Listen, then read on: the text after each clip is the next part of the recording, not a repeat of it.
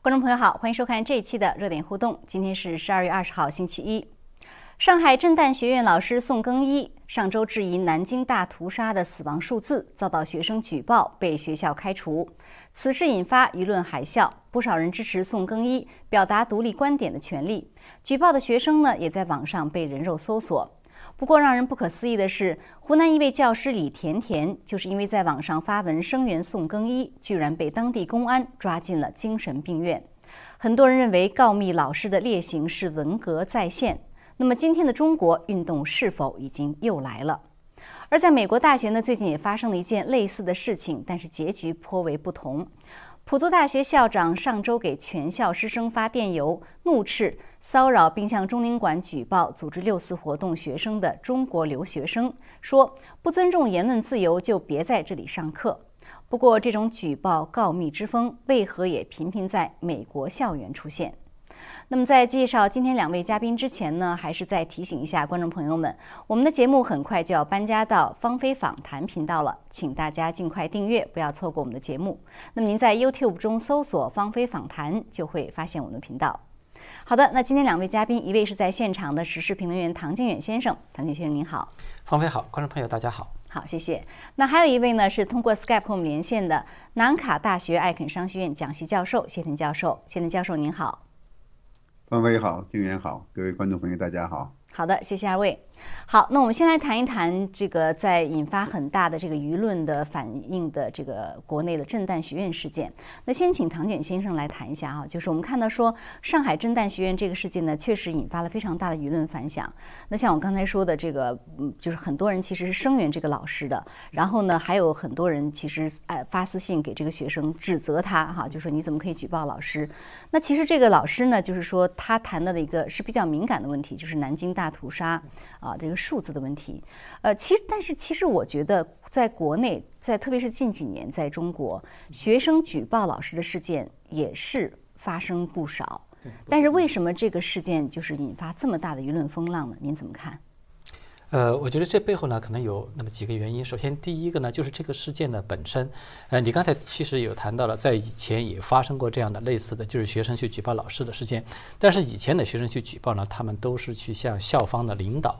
去举报、去去告状，然后呢，这个校方出面啊，就把这个老师一般就是停课啊，你要的整改啊，或者是一般就是这样就处理了。他在社会上呢引起的反响呢，相对没有这么大。但是这一次呢，这个学生呢，他是直接一上来他就把这个整个老师讲课的这个视频，他把它剪辑以后嘛，然后就直接放到了网络上，所以他一下在网络上这个舆论就发酵了。所以网络上一发酵之后呢，我们看到不是就党媒是吧，人民日报这些都迅速的就介入来，就给实质上就起了一个定性的作用。我们都知道，党媒一旦发了话。给一件事情定了性之后，那么这件事情基本上就没有什么余地了。所以你看，这个震旦职业学院马上就非常快的就把这个宋根英就立即是开除。开除了。对，他是，我觉得这个是第一个原因，就是因为他这个本身在通过网络舆论发酵速度很快以后呢，同时震旦学院他没有留任何余地把这个老师给开除，这样造成整个社会上的影响震动就比较大。这个是第一个原因。第二个原因呢，就是我们看到就是在就是。呃，因为这个学生他把这个视频放进去，他是经过剪辑的，结果很快的，这个宋根一老师他讲课了完整的视频是吧？总共是五分多钟，对，完整视频然后就被流出来，包括文字版，包括这个视频流出来以后，那么大众一下才觉得不对劲，因为看见这个宋根一老师他讲课的讲的这个内容和那个学生所举报的这样的告密的这个内容，其实是有非常大的差异的。呃，那么这样一来就引发了一个反弹，舆论反弹，就是你刚才就有提到，就很多人都去对，就说你有意的去歪曲别人的话，反倒就是去对这个学生进行人肉搜索啊等等，还有就对对学生进行很多的给他发短信啊等等，对他进行这种强烈的指责。其实这样一来，他无形中就带来一个效应什么呢？就是说。很多的民众他开始在反击这个告密的学生的时候，其实他相当于是否定掉了这个党媒的立场，因为党媒在支持这个这个学生嘛，嗯，所以这样一话这样一来就导致这个党媒也开始就强烈的呃来强力的进行弹压，比如我们看不是《环球时报》就马上就出来一篇文章，就说这个是。把这个学生粉饰为就是吹哨吹哨者是吧？这不是告密人，是是一个吹哨人是吧？所以呢，呃，就是他就是经过这么一个一反一复的两波的这种舆论的发酵以后，他其实造成了这么一个很大的这这个呃，就是一个舆论的效应。我觉得最主要是这两个原因。对，而且我觉得就是说，人们刚看到这个老师的言论之后啊，其实我觉得，呃，可能很多人会觉得说。这真的并不是，当然他他的他的这个讲的针对的这个事件是比较敏感，南京大屠杀。但是其实这个老师本身呢，他我觉得他主要讲的就是一个是他觉得这个数字不严谨。他说我们中国人呢很多时候不严谨，你到底有名有姓啊，或者说你这个数字是怎么来的？他说这个是一个方面。另外一个方面，他说哦，就是要去思考这个呃，不要光是恨啊，还要思考这个战争怎么来的。就是他其实是在。呃，宣传或者说是在教会学生一种独立思考的这样的一种态度哈，或者是方式。但这个学生呢，他后来就解释，他说他为什么要去，他他还振振有词，他说他为什么要举报老师？他说他这个事情不是小事，是国家层面和历史一直强调的这一块儿，他把这件事惹大了，看他怎么收场吧。就是您怎么理解？您怎么看这位学生的这样的一个观点和反应？首先，第一个，我觉得这个学生他是混淆了一个非常关键的问题，就是宋根一老师讲课，他的确是有质疑南京大屠杀的这个数字。就是这个数字，他认为不是不准确的。我们现在说的这个三十万是没有就是有力的证据来支撑。他当时他不是原话他讲的嘛？他说有好多种版本，对，最少的说只有几千人，但是最多的说有五十万。那究竟哪一个数字才是准确的？呢我们现在没有确凿的一个证据来证实它。所以他其实是讲到的质疑的这个南京大屠杀的数字。并不是说这个事情不存在，也不是说没有杀很多人。他并没有质疑南京大屠杀本身是否存在，而且恰恰相反，在一开始就是呃，这个宋老师他讲课的一开始他就说了，就是日军在南京市犯下了这个他原话是说的反人类的这种屠杀的罪行是肯定有的，对，只不过是就是这个具体的数字呢，我们现在他因为他是讲的这个。他是讲课是讲的一个新闻采访的课嘛，所以他是在讲这个课的时候，在这个背景之下，他讲的就那么你作为就是我们做学问的人，你需要严谨，你对这个数字呢需要要有一样的证据。其实，所以我觉得就是你刚才提到这个学生啊，他其实是把这两个问题他给混淆了，这是第一个。第二一个呢，就是他说这番话呢，我觉得他明显的表现出来一种，呃，就是说这种小粉红一个非常突出的一个特点。就是他会自动的去主动去维护一个强权政府，他把一个强权政府的说辞就视为这是绝对真理。嗯，就是这个政府说辞，政府这么说的啊，说是三十万，你们就任何人不允许有质疑，任何人谁要去质疑他啊，你这就是属于就是政治问题，你就是反为国人，对你这就是反党，就是反国，就是反反贼是吧？甚至是卖国，他就这些帽子，他就给你自动就给你扣上去了。所以我觉得从这个角度讲。从这些就是学生，不管他是有意的还是无意的，他其实这种非常扭曲的这个观念，他其实已经成型了。第三一点呢，就是。我觉得像这些学生呢，他并不是说是完全的，呃，不分不清楚这个好歹。就像刚才我们提到的，他其实宋根英老师整个这个讲课是说的非常清楚的，他五分多钟，对，是吧？但是这个学生他是有意识的去把他的话进行了剪辑以后放上去，所以你可以看到非常突出的一个一个就是关键，就是这个学生他是恶意的。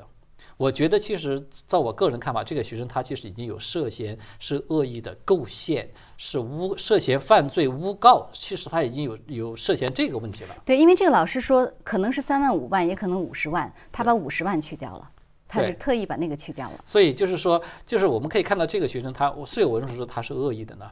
他因为他不是在那个视频里面，他自己在旁边话话外音，他还说了一句嘛，说你就可以用这个去领那个一把五十万的这个奖金啊什么的。所以就说不管这个学生他是想要追求一种政治上的利益获得，还是说是想要追求物质上的、经济上的这种利益，他是出于利益的驱动，恶意的去剪辑了这个老师的讲话，然后去进行了一种这种就是构陷式的告密。我觉得他就是这么一个性质。所以从这个角度上来讲，这个学生我觉得他说这种话呢，啊什么这个啊为国家如何如何。民族如何如何，他其实是他心里知道自己做的应该其实是一种一是一种不恰当的不正确的行为，他就强行的要给自己披或者说他知道做什么能够让党来奖励他。对他给自己披上一层这个华丽的外衣，你看我这是为了民族大义，或者是你看我这是支持你们政府的这个立场，所以呢，呃，借用了这种政府的力量来为自己其实做的这种非常，我觉得是一件非常可耻的这个事情来进行粉饰和美化，对我是怎么看？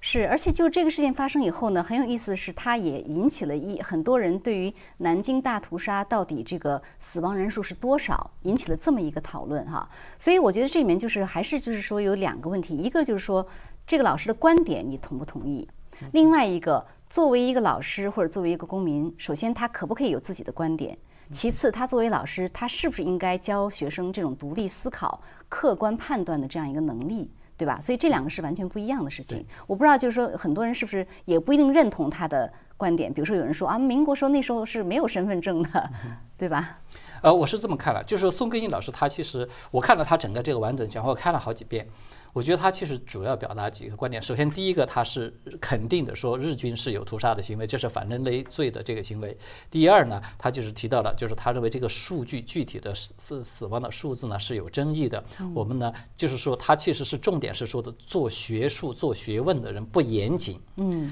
这么多年以来，对这个具体数字究竟是多少，居然都没有下功夫去研究。大家都这么就含含混混的啊，三十万。嗯，所以他是。从学术的角度、严谨度上，他是在讲这个问题。第三一点呢，就是他还特意的提出了，就是呃对比了一下那个纳粹，是吧？对，就是纳粹不是屠杀这个犹太人，但是你看，呃，犹太人这个战后这个他们。呃，是是多少杀了五百万还是多少？就是说每一个人这个都是有姓名有数据的，而且甚至那个详细到什么程度呢？很多受害者啊，就是被屠杀的受害者，连他生前的这个呃爱好是什么，这些很多的一些事迹都有记载，就是可见他其实是做了一个对比，就是你看看别人在这方面，对他这个下的功夫就是非常的认真，非常的细致，这个证据就非常的充足。其实我还觉得宋根英他其实在讲这个话的时候，他其实还隐隐有一点点遗憾。就说他不是还举了例子嘛？就是中共的这个官员曾经去出访日本，结果被日本有一方面那方面就有一些人就提出来，就这个三十万这个数据是可疑的，但是中共这边就拿不出证据来反驳对方，导致这个事情就变成了一种很争议。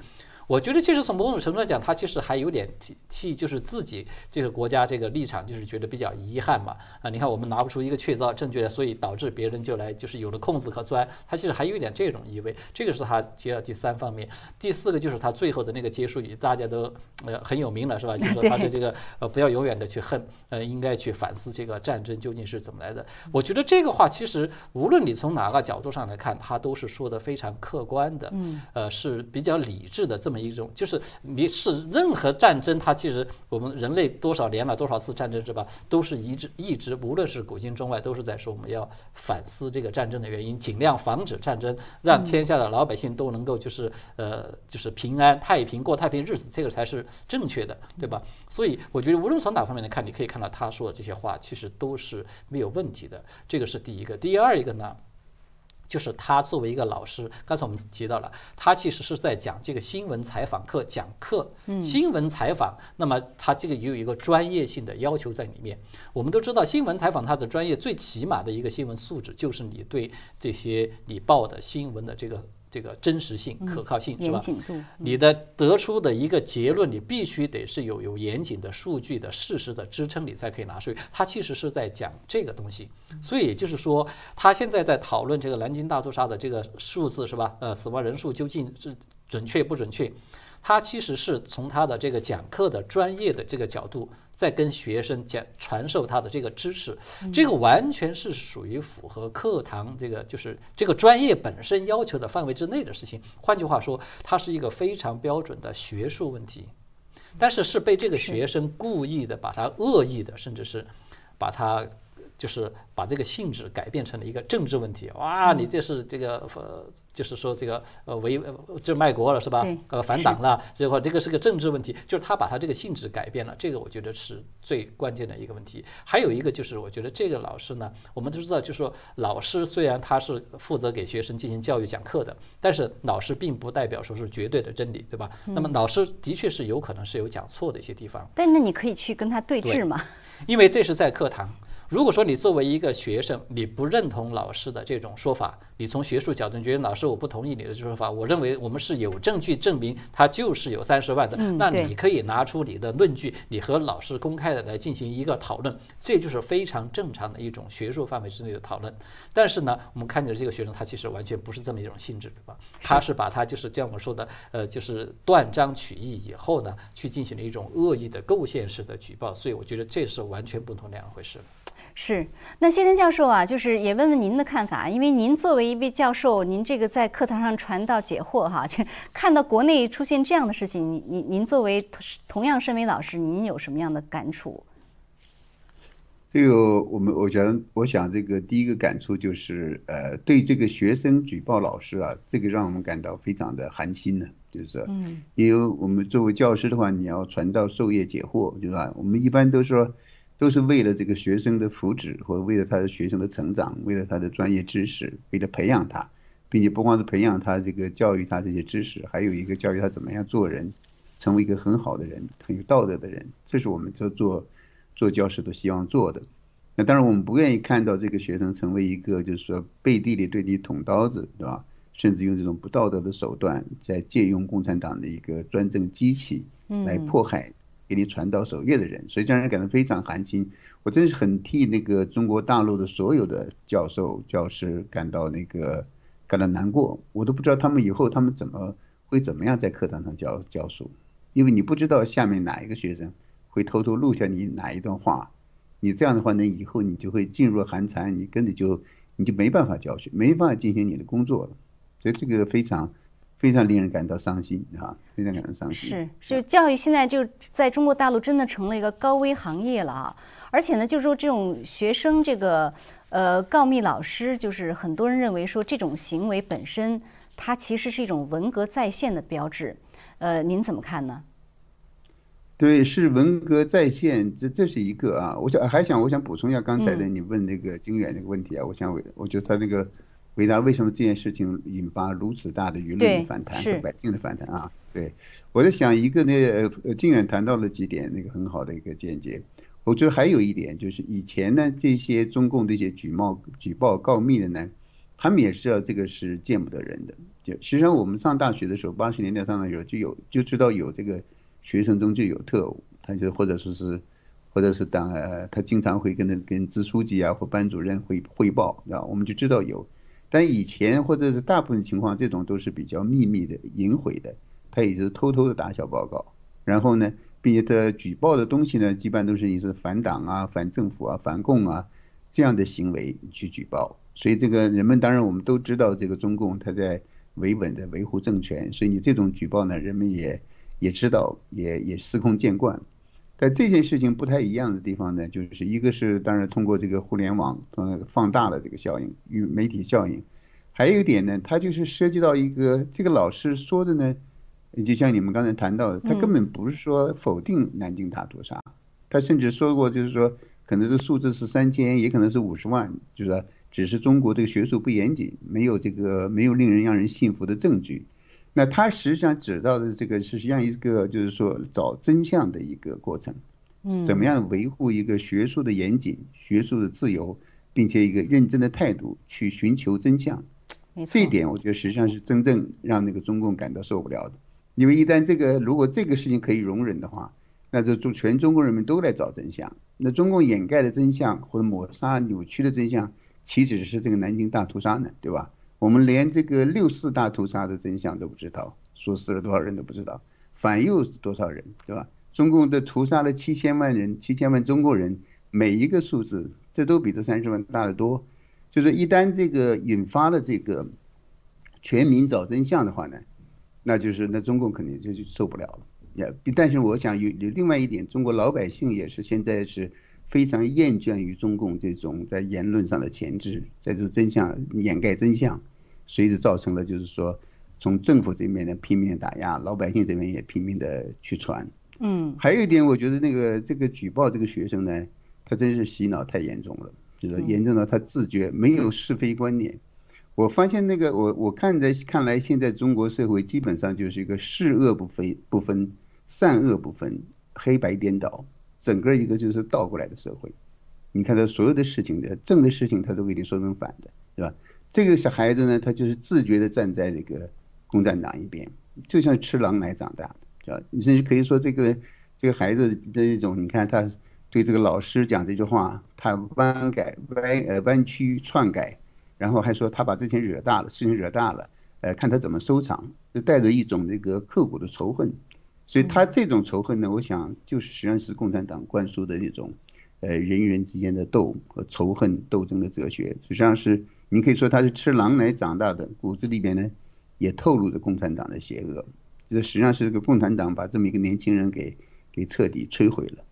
那这是不是文革的这个标志之一呢？呃，是是这样的。我们知道这个文革的时候，或者是更早的时候反右的时候、反革命的时候，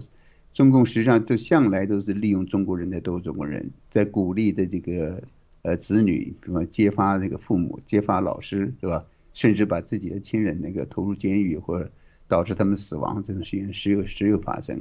那现在中国社会可以说是一个基本上全面的倒退。我们看到，你不管是在政治啊、经济啊和社会啊、人类道德一样，全面的、全面的倒退、倒退。所以这个这种行为呢，嗯，是文革的再现，嗯，也是实际上是一个，就是说中国人这个最丑陋、最恩阴暗的一面呢，被共产党给给激发出来了。是您说到中共呃中国社会现在全面倒退啊，就是这个事情的一个其中的一个发酵的结果，我觉得让很多人觉得不可思议。就是在湖南的一个老师，他只不过是在网上声援一下呃这个宋更一这个老师，然后他说的也很对，他说这个老师这个在课堂上这样的来来来只是尽了老师的职责，怎么就被学生告密等等。就这么一些话，他就居然被当地的公安找上门要把他抓走，送到精神病院，然后后来就好像真的就抓走送进去了。就就今天的中国，这个讲真话的代价，呃，已经是非常大了。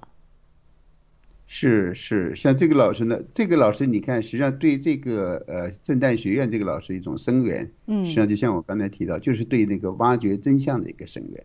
因为这个这个宋老师这个他这句话。或他涉及到的事情的本身呢，就是呃历史的真相被掩盖了，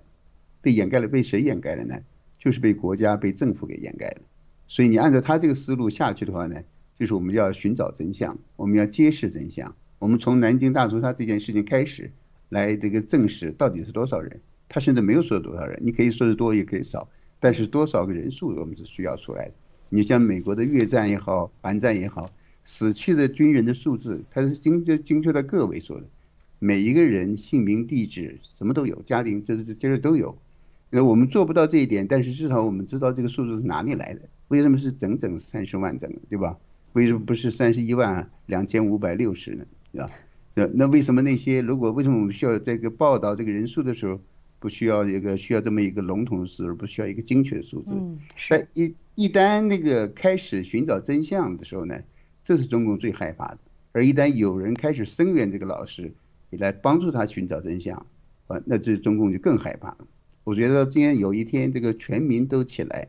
找真相的时候呢，那中共就没办法存在了。是。呃，谭先生，就是呃，我我刚才谢丁教授提到了一点，就是说中中国社会现在是黑白颠倒啊，我觉得挺有感触。就是说，呃，这个事情后来不是你刚才说的吗？就是环石把这个告密者，其实这个学生说成是吹哨者。那其实几年之前，党媒也曾经在他的这个媒体宣传中，呃，号称说什么不告密不不什么不。呃，就是说，呃，对，意思就是不告密啊，不不不是，就是道德底线。结果现在呢，呃完全反过来，你把告密者说成吹哨者，就今天中国社会它是一个什么样的状态？呃，这个问题我是怎么看的？就是他，呃，你会发现中共呢，他从来都是什么话他都会说，呃，他其实没有一个固定的原则，所以呢，他会在不同的时期他会说不同的话。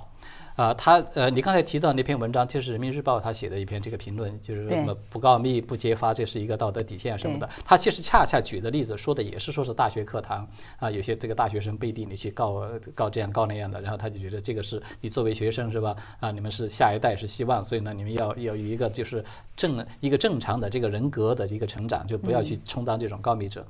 但是我觉得他那个时候这个文章他是二零一五年二零一五年出来的，在那个时候呢，相对来说整个中国社会的这个就是整个经济啊，整个国家的这个政权的这样的一个状况，它是一个比较相对平稳、相对稳定的，而且还是在往上发展发展的这么一个状态。嗯，所以我觉得在这种时期呢，这个时候党媒它往往它就需要什么呢？它需要把党塑造成为一个。比较高大上的这么一个形象，就是党呢是作为这个民众的领路人、民众的导师、开导者，是吧？然后呢，他需要对他进行美化，所以这种时候，党媒他往往他就会出，他就可以来说一些这种好像比较符合普世价值的这样的，让自己显得很光辉、很高大的这样一些漂亮。但其实行为上也不是这样，行为上中共也是一直在支持告密的。对他其实行为上他其实一直都是在做，就是做很多这种不好的这种事情。嗯，这个是一个，另一个就是反过来，如果说是一旦整个这个形势已经发生了变化，就是我们看到，比如说像现在中共这种状态。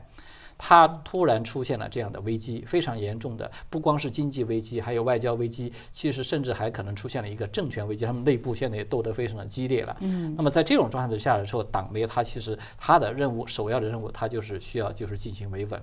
那么在这种时候呢，如果说社会上真的是出现了这样一定的这个社会动荡啊什么的，他们首先要做的是这种舆论的引导呢。他为什么现在他就会来鼓励你告密呢？他反过来把这种告密说成是英雄啊，说你是吹哨人，给你进行美化。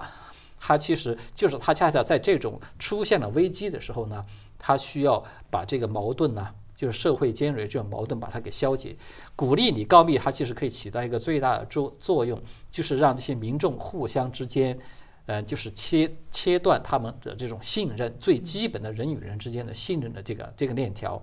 人人互相之间都防备，互相之间都成为敌人的时候，这个民众他就很难真正的能够聚集在一起。这样的话，他对党的这个威胁可以说是最小的。同时呢，这个民众大家互相斗嘛，不，这个是中共的经典战术嘛，挑起群众斗群众，嗯，让你们互相之间去检举、去揭发，你们互相之间斗得死去活来，中共就在旁边，他就是觉得第一他是最安全的，第二呢，你们斗呢，相当于就把这个社会矛盾你们互相之间去消化掉了，你们这个矛盾就不会冲着我来了，我这不就是最好的、最就是最有效的一种维稳嘛，对吧？所以我觉得他其实从这个角度上讲，就是中共他其实看上去呢，好像他说的是完全。矛盾的话，其实它只是同一个东西呢，它在不同时期的两两两张面孔吧，我就这么的说。对对，所以就是说，对于告密的话，很多民众非常的敏感，也很反感。确实，它是一种群众斗群众的体现。所以我看网上有人说，这个运动其实在中国已经来了哈。对，其实刚才也提到这个，我简单补充一些，就是提那个文革这个问题。其实我们可以看到，文革的开始。的标志其实就是以这个叫做揭发批斗是吧开始的，所以你可以看到现在其实已经开始出现了揭发和批斗，只不过过去的批斗呢是刷那个大字报，把你这个实体的把扣上邮件，现在是在网络上来进行批斗，只是它形式换了。同时呢，还有文革它有一个非常突出的特点，就是文革升级的有一个标志，就是从学生斗老师，把这个老师打死，尤其是这个北师大附中的那个。呃，叫做卞仲云的是吧？他应该是第一个，就是老师被学生打死的第一个例子。这个其实是文革整个从文斗变成武斗的一个升级的一个标志。所以你可以看到，现在中国大陆这些学生开始对老师进行揭发，开始进行批斗，他其实距离到最后下一步的这个就是去。武斗去斗老师，只不过就是一步之遥，是相当危险的趋势。呃，那我想谢霆教授，下面再请您谈谈另外一个事情，就是也是类似的，但是这个事情发生在美国，这个结局，呃，或者说至少现在看来的这个呃呃发展过程呢，还是比较正面的，就是在普渡大学发生的这个事情，呃，就是一个呃一个学生在那边，他是呃组织就是六四的纪念六四活动嘛，结果被中国留学生骚扰。而且说他是什么 CIA 线人呐，然后居然还要向领馆举报啊！而且我觉得他已经举报了，因为后来中共国安就去找这个学生的国内的父母哈，去威胁他。呃，但是有有比较让人呃觉得特别受鼓舞的是，普渡大学的校长就这个事情公开发了一封信，然后呢就说这个你你在这边要遵守言论自由，你不尊重言论自由你就离开这里。我觉得这是非常少见的啊，在美国近些年来。呃，罕见的就是在一定层级的官员，他能够非常鲜明的对中共这种渗透和骚扰说不。呃，那我知道您以前也是普渡大学的这个学生，所以跟我们谈谈您对这个事件的看法。呃，这个普渡大学呢，我首先向这个现在这个现现任校长，呃，好像是 Mitch Daniels 先生啊，博士呢致敬啊。他说是你说的对，这个是现在罕有的有这样一个美国的这种。官方人物，普渡大学虽然名字叫普渡 Purdue 啊，它实际上是个公立大学了，啊，那它可以这样明呃旗帜鲜明的对中共对一个外国政府中共政府这个臭臭臭名昭著的非常那个残呃非常蛮横的政府说不，并且呢，它确实是非常难得，呃非常难得，我所以向他致敬。那这个呃他这个呃说法呢，他这个做法呢，我觉得实际上是把一些。呃，几十年来就有这个现象呢，给揭揭开来了。嗯，这样，我实际上是一九八六年到普渡的时候呢，那个时候我们当时就发现，就是说我们这个联谊会，所谓联谊会呢，呃，当时我们也没有其他学生组织嘛。你刚到这个新的学校、新的美国、新的国家，你一定会找你那个同同伴、同同族的同胞的学生呢，就互相帮助，对吧？但是我们很快就发现，这个联谊会它就是中共领事馆控制的。哦，就是说当时普渡的这个学生学者联谊会，对吧？简称 CSSA。对，CSSA，对，是。那他就是这个芝加哥领事馆总领馆的教育处教育组的一个人，这直接负责的，他是负责这个中西部这四十所多多所美国大学的。那他们觉得也要就是说直甚至直接就是说。来这个认定钦点，就是谁来做我们这个联谊会的主席。所以当年呢，实际上八七年到八九年之前，我们那个时候呢，就就在就进行了民主的竞选，把这个官方的这个官方的这个人物选改掉呃选掉了啊，选掉了，我们成立一个独立的一个学，有一个独立的联谊会啊，我们还叫联谊会，但是不受这个呃领馆的领馆的制约。嗯。后来呢，这个事情马上就到了八九年，这就是实际上这个使得普渡。成为我们那个在中西部的呃五千所五千名中国留学学学者里边，呃第一个就是说很独立呃自主的运营的一个联谊会，这对后来那个呃这成立美国中西部学子联、全美学子联都有很大的好处。到那个时候我还记得，当年就是说因为这个六四的事情，这个中西部四十多所大学的代表呢到普渡大学来，来这个我们在开会商议成立这种学生自治的联合会。呃，当时学普渡校方呢，就是也突然也感到害怕，因为突然一下好像从哪里冒出来这么多几百名这个各地个中国大呃中国学生留学生的代表，所以呢，但是他们跟我们协商了以后，我们告诉他北京发生了什么，为我们在做什么，他们也非常支持，所以这个普渡应该说这个算我的母校之一了，就是说他还是做的不错的。那现在这个这次这个 Mitchell 这个校长，他确实做的非常非常的那个优秀。一些义正词严，这样。嗯，所以就是说，呃，因为因为这个学生哈，就是这个要呃向中领馆告发的这个学生呢。呃，就是他其实不完全是，应该是不完全是个人行为。我看就是说，有的文章中，包括采访了其他的就是也被骚扰的中国留学生，他们就说呢，这中间 CSSA 呃，它这个组织所起的作用也是很大。所以在您看来，应该也是就是说，这个学生他要去告发，可能一部分是个人行为，另外一部分也是长期以来 CSSA 这种组织在中国留学生的影响力造成的，是吧？是他倒不是说他是告发他，而是这个这位学生呢，他实际上就是说他对六四那个要纪念六四，对吧？他发表了一些对六四他自己个人的看法。他是在这个 CSIC 这个圈子内部，他们内部的通讯上这样明确的表达出来的。所以当时就是说，等于说普渡的那个几百个中国留学生学者呢都知道了。当然，肯定这个这个 CSI 的头联谊会主席肯定就把他。报到芝加哥领馆，然后再报到中国国安国安部、公安局、国安部。嗯，所以这个学生的家属呢，才受到了骚扰。就是，但实际上他这个呃领中领馆对这个中国留学生的控制，就中共对这个留学生学者的控制，就是通过这个联谊会来进行的。他们甚至给一些联谊会的那些很大的学校的联谊会的主席直接发津贴啊，发钱让他来直接来控制。所以对这个学生的一些。任何言论行为，尤其是很敏感的言论呢，他们都是时时刻刻都在监视的。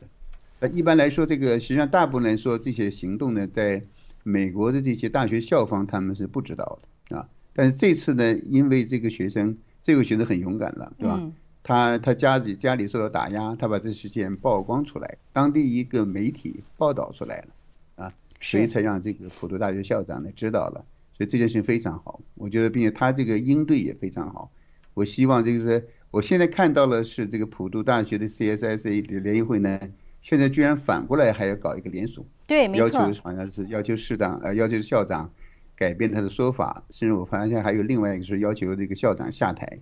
我觉得这件事情也非常好，不是非常好了，就是非常有意义的，在在有价值在于让人们真正认识到，就是说中共对这些留学生的控制。有多么的沉重，多么的深入啊！如果这件事情继续发酵下去的，我倒是希望所有签署，就是说在支持这个呃，就是反对这些校长的这个做法，而支持中共的做法，这些学生，那普渡就是应该把他们开除出去。嗯，对，其实我觉得唐卷先生刚才谢天教授提到一个非常重要的问题，就是说中共对这些留学生的控制或者到底有多严重啊？其实我是觉得说，呃，你要是说去想一想这些在海外的留学生，他不可能不知道中共在六四是开枪的，他也不可能不知道在海外是有言论自由的。你你你说什么，你可以不同意他的观点，但是他的观他有说这种观点的权利。但是这些人他就是要去替中共在海外出征，然后什么 CIA，然后又又报告领馆，就是他为什么被就是会做出这样的行为？真的就是洗脑被洗的这么严重吗？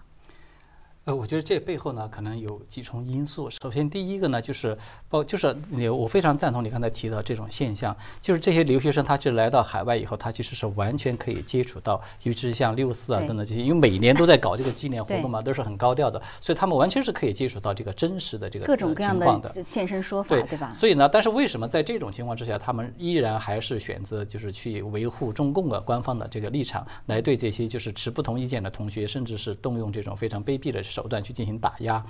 我觉得这背后可能是有两种因素。一个因素呢，就是有一部分这个学生呢，他们是属于，就是他老是分不清楚党和国家，嗯，所以呢，他把呃认为这个就是即使他知道了解了这个六四的这个这个残酷的这段历史，但是他认为呢那个是因为他分不清楚，他就把它称认为这个是一个家仇嘛，我们国家的家仇，所以呢，它是一种扭曲的所谓的爱国的观念。啊，家丑不能外扬。虽然这个事情是做的不好，但是呢，我们还是不能够给这个西方势力递刀子，是吧？所以他是出于这种，就是比较糊涂的这种人，他老是党和国，他是分不清楚，他可能去维护了中共立场。那么，我觉得另外还有一部分呢，可能就是属于这个谢教授刚才提到的那种，有一些他其实是明明白白的在做坏事的，就他完全是了解整个这个六四的这个屠杀这些过程，他也非常清楚中共其实不是啥好东西，但是呢，他是出于现实中的利益。要么就是这种政治方面的利益啊，可以以此获得政治上面的这种资本，积累资本，当个头啊，甚至将来可能会做官得到提拔，或者就是经济上的这种利益。反正总之，他是出于利益的这种诱惑，明明白白的去明知故犯。去维护了这个中共的呃这个立场，然后来对这些就是其他持不同意见的学生进行打压，啊，所以我觉得这个是一个比较关键的，就是两个重要的因素吧，啊，还有呢，就是对这些就是对这些学生来说，我觉得他们这种洗脑啊，呃呃，刚才提到了，我们提到一个非常重要的，我觉得中共它最重要的洗脑的一个手段，它就是混淆这个党和国家，然后它导致的一个结果呢，就是。把这些我们都知道，其实很多学生啊，因为都比较年轻嘛，年轻人他其实是很多人都是有这种比较朴素的爱国情怀，但中共呢，他是把这种朴素的爱国情怀和中共的党的这种东西，他是把它给混淆在一起，结合在一起了。嗯，这样一来，他就变成了一种什么呢？就让这些学生呢，就是他其实去做一些非常不好的，甚至是比较邪恶的一些事情，他却可以以就是冠以这种我是爱国。是吧？我就是为了维护民族大义等等，就是以一种非常冠冕堂皇的、非常漂亮的借口，可以公公然的、公开的去做，而且你不用有任何的心理的负担。就是他其实起到这种洗脑，起到这种作用，就是让这个人呢，他去干坏事呢，他是心安理得的干。就是黑白颠倒，就是把坏事以为是作为是好事，对，然后把好事说成是坏事，非常准确。我觉得这个非常精密，就他的确是把他整个是非观念给颠倒过来以后，就让这些学生他就觉得他明明做。的是坏事，但是他觉得这是正义的，是吧？我们为了一个正义的目的，我们是可以不择手段的，所以他其实就是这么一个概念。嗯，对。但是现在就是说，因为刚才也提到有两份联署嘛，哈，一份是说这个呃，就是说要校长道歉啊什么，那个人数似乎不多哈，几百人或者不到一千人。另外一份就是说要求把这个呃骚扰这个叫孔志豪吧，他那个呃骚扰这个学生的人，让把他驱逐出学校校园还是怎么怎么样。呃，那个好像已经过了一万五千了，一万八千多了，一万八千多，对。所以其实我觉得说，有有人就认为说，有可能这个事情会不会会是一个转折点，就是对于西方国家，对于美国这种高校，他接纳中国留学生。呃，那刚才谢天教授其实也提到了，他觉得说，让更多人知道，更多人知道这个事情也挺好的，因为他认为那那些。要校长道歉，这些人其实是在维护中共，呃，抵触美国的价值观，应该把他们都驱逐。所以就说，如果大家就是在这种大的环境下，您觉得会不会有成为一种转折点？呃呃，我觉得这个他这个转折点呢，要看从哪个层面上去讲。我对这个普渡大学这个校长这次这种行为，我觉得也是非常的支持，因为我觉得这是非常罕见的。他可以说是第一个就是公开的对中国大陆的留学生就这种进行意识形态渗透的这种非常坚定、非常鲜明的说不。呃，也就是换句话说。他把这个就是普世价值观放在了这个利益之前。我们都知道，普渡大学的呃中国留学生其实数目是不少的，好像是三四千人。就是如果要在过去的话，那么很多的这样的一些美国大学，他可能会要掂量一下，哇，这么多学生，我要得罪了中共，这些学生要不来了，那我这可能经济上会是一个很大的损失。但是你看他现在说的非常坚决，你们可以，其实他这个话已经有明确的，就是劝你们自己退学的这个意思了。你要是不能够认可这个就是言论自由的这个价值观，你就到别处。处去接受教育，其实这已经是在劝退了。对他，其实他说骚扰威胁的学生会受到纪律处分，如果他们向任何外国实体举报，会受到严重制裁。对，所以我觉得他其实这个严重制裁可能就包括就是劝退，甚至是把你这个直接就开除的，都不都呃，就是这个都不排除这种可能性。所以我觉得从这个角度上来讲，就是这个这个呃校长。他应该是这么多年来是看到的第一个，我觉得这可以说是一个转折。嗯，他其实整体上呢，他其实也说明就是这个整个这个中美之间啊，在这种。尤其是中共通过留学生的控制留学生的形式，刚才这个谢田教授已经讲了很多了，呃，就通过控制留学生来对美国进行渗透，它其实已经呈现出非常成熟的组织化的操作的这种行为。所以这个学校这个校长他是第一个站出来对这种行为就是进行反击的。我觉得他从这个角度上可以说是一个转折。当然，至于说是不是因此而他能够引起整个西方说对中共的这些呃来的大陆来的这些留学生都能够说不，甚至进行这种一种排斥，呃。我觉得可能还需要有进一步的观察，因为毕竟呢。呃，西方所有这些大学，它毕竟都还是一种比较保持着一种开放的态度，就是你只要来报我这个学校，而且你达到了我这个录取的目标，我就是有可能都会来录取你的。因为像普渡大学这种，像这一次这个矛盾闹得这么尖锐，闹得这么大的，毕竟还是属于这个个别现象。其他的这个地方呢，它有些学有些中国留学生，他没有说做的这么的过分的时候，那么有些学校它其实也不一定说就是能够，我现在就来采取一个很呃严厉的措施来限制，就是你的这种留学生的这种名额啊等。所以我觉得总体上来讲呢，可能我觉得相当的一段时间之内吧，就是对西方对中国大陆的这种留学生，他其实应该还是可以接纳的这么一个一个状态。嗯，谢天教授，您怎么看这个问题啊？很快，因为我们看到现在就是这些小粉红也做的越来越过分哈，就以前你就是网络上怎么怎么样，现在是在现实生活中跟踪人家骚扰，而且还是真的是举报。呃，不管在美国，就是在澳洲，什么都有这种校园里的这种呃事情的发生。所以，您觉得西方社会会不会造成这个真的就是对于中国留学生来讲，慢慢的它其实是一个大的影响？呃，应该不会。不，我先回答一下，刚才有刚才你提提到一个问题啊，就是说为什么这些啊，还一分钟学生在哎在在西方知道言论自由还要这样做？尽管提到他有这种经济啊利益上的原因，还有另一点，实际上就是恐惧。说这个联谊会起的作用呢，就是威慑、威吓这些学生。嗯，你一旦一旦跟中共不一样的调的话呢，你可能就在下次回国以后吊销护照，你就来不了了。所以实际上是用这个恐惧是他们另外一点。还有一个这点呢，现在这些很多学生呢，实际上是很自私的。我在跟美国已经三十多年，在大学里也教二十多年。我发现这个中国的留学生确实一代一代的很多，现在是非常的比较自私，嗯，呃，且在中共的那些压力下呢，也变得非常的那个现实。所以但是说你现在这种呃，美国会不会因此呃关闭中国来的留学生大门呢？关闭受影响哈，嗯，受影响，呃，应该不会受影响，但是不会关闭，因为美国还是希望欢迎，就是说。有自由独立思想的这个精神的留学生来来美国留学，并且美国来的人才，中国来的人才对美国也是一个帮助。但是呢，他是对这种有共产党的背景或者跟中共合谋在限制或者威胁，嗯，这个留学生的人，这些人，他们恐怕要以后可能就来不了了。嗯，好的，可能会查得更更严格一些。好的，是的。嗯，好，那谢谢谢谢谢天教授和这个唐景群今天的分析哈，我们节目时间很快又到了，那我们也感谢观众朋友的收看，还是下次节目再见。